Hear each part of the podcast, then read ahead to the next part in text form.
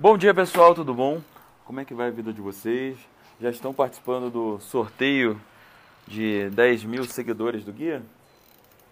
Bom, hoje eu queria, é, a pedido do Anderson, falar sobre ghostwriting.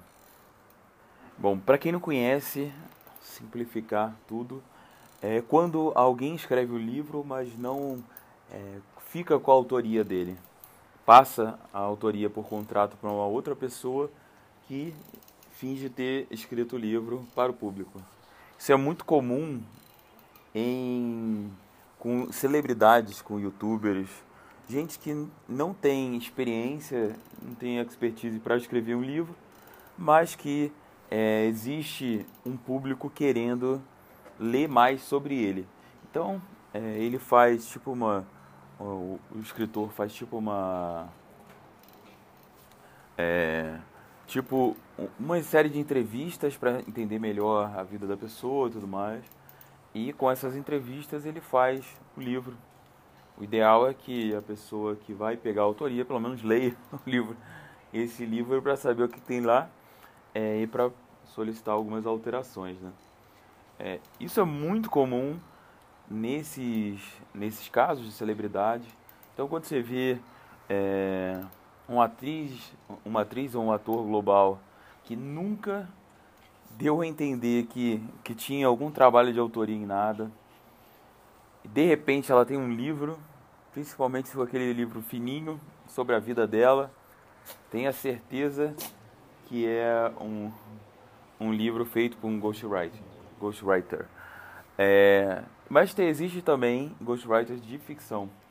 Eu tive a oportunidade de conhecer é, algumas pessoas que trabalharam como ghostwriter. É, no Brasil isso é bem comum, Eu acredito que nos Estados Unidos seja ainda mais comum. É, uma pessoa já tem um público formado e de repente nunca mostrou nada de nenhuma vontade de escrever ficção. De repente, é, nunca foi, nunca mostrou, se mostrou um leitor. De repente, ela escreve um livro de ficção. É, a gente não é sempre, obviamente, né? Ela pode se inscrever, mas é provável que isso tenha acontecido através de um ghostwriter.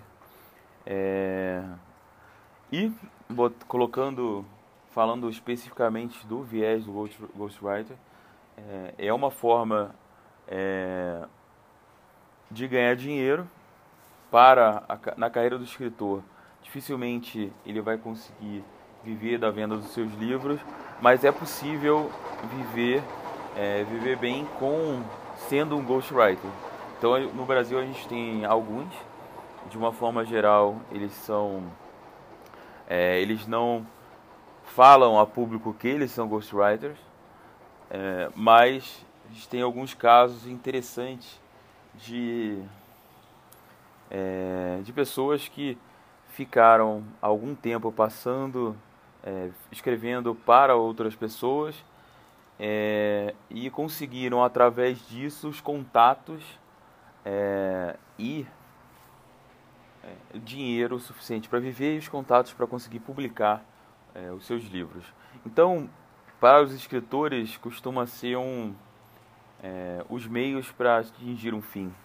Mas existe um preço alto a se pagar, até onde eu sei, é, os que eu, todos os ghostwriters que eu conheci pessoalmente, eles tinham, tiveram alguns problemas psicológicos, desculpa, quando, é, quando eles viram o sucesso da obra que eles fizeram ser é, jogado no nome da, de outra pessoa, atribuído a outra pessoa. Então eles não ficaram é, contentes com essa questão e acabaram tendo alguns problemas com isso. Então é uma profissão extremamente comum no mercado editorial, mas também bastante conflituosa. E se alguém estiver pensando em fazer é, um ghostwriter, tenha em mente que existe um peso psicológico também a se pagar. Beleza? Um abração, pessoal. E hoje tem tirinha. Vou deixar o, link, o link aqui para vocês darem uma olhadinha nessa tirinha aqui Pra mim é uma das melhores. Abraço, pessoal.